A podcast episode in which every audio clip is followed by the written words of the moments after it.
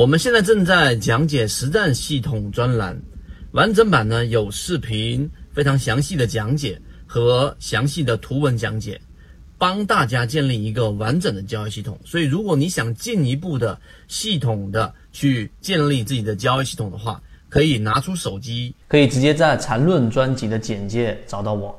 先什么是飞稳？我们来看啊，在这个地方上，大家注意看。在这个地方上呢，在这个地方看到了没有？股价的短期均线在往下走之后，这里面出现了一个走平，又继续往下走，这种叫做飞稳。它本身呢，要改变原趋势的力度是弱的，是弱的。第二种是什么呢？就是纯稳啊！注意看这个地方上，也就是股价在这个地方上，短期均线粘合了，又继续往下走。也就是说，它要尝试什么叫做均线动力学啊？它在尝试改变原趋势。任何一个趋势要形成，一定要靠什么呢？一定要靠一个叫做合力啊，合力，合力。任何这一个好，我们来打合力。大家注意，任何一只股票的上涨或者要改变原趋势，第一，它是要考虑它的阻力问题。阻力是什么？阻力就是上方的抛压，抛压。第二个要解决的就是我们说的推力问题，推力问题它需要靠的是什么？靠的是下方的这这一个资金，这一个角度和这一个买方力量。所以你了解这个东西之后，那么本身你就知道均线系统所表现的存稳，就是它尝试性去突破，但是连长期均线都没有去完成，那它就是相对比较弱的。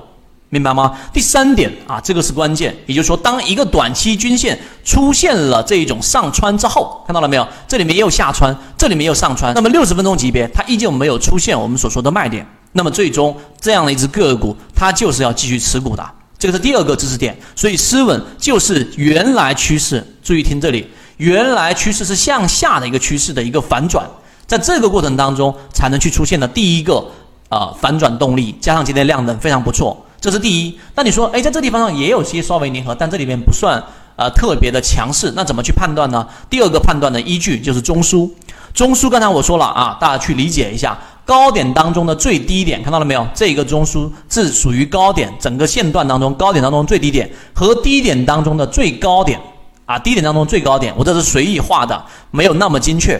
那么这里是以前面这个盘整的中枢，每一个盘整中枢，它意味着在这里面进行一个多空对抗，这里面也有一个多空对抗。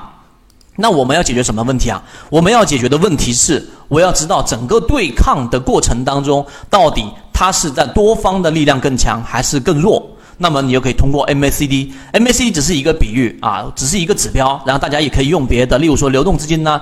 你重要的是要去理解这个思维，发现了没有？在这个盘整的过程当中，MACD，MACD 的这个指标原来的原理就是十二日均线和二十六日均线的一个差值啊，差值是这一个白色这根线，然后黄色的这这个这个线呢，就是它差值的一个均值。那么差值和均值差的越远，意思就是会这个柱体，这个柱体绿色的这个柱子就会越长；差的越少，柱体就会越少。哇，是不是脑筋了自己的脑筋？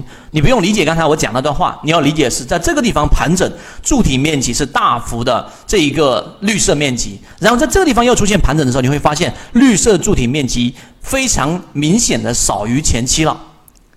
明白了吗？这是第二个知识点。第三个知识点是什么？这里面出现了一个最低点，就在这一个下降趋势当中的最低点。但是在 MACD 柱体当中，它应该按照常理来说，最低的股价应该形成最低的柱体的这一个柱，这个柱体的这个长度应该是属于这样一种情况的。但是这个就叫做背离。在之前叫背驰，所以当你看到这个盘整的时间，它所含的这个时间已经明显比原来缩短了。第二个，MACD 的柱体面积也明显比之前缩短了，就代表它盘整的时间短了，它整个对抗的整个幅度会变高了。这第二点大家要明白。第三个就是在均线系统当中。要留意的是什么呢？第三个要去留意的就是均线交错的那个面积，也是判断动能的一种方式啊。像这个地方，大家注意看，这里面是一个啊短期均线上穿五日线上穿十日线之后下来的这一个面积，这里面又形成了一个面面积。你要注意看几个面积呢？就是在它短期均线在上方所形成的这个围绕面积啊，这个面积所持续的时间和面积的大小做一个比较，很明显这里面的面积比这里面积更大了，所以它短期均线就是属于长期盘整在长期均线之上的。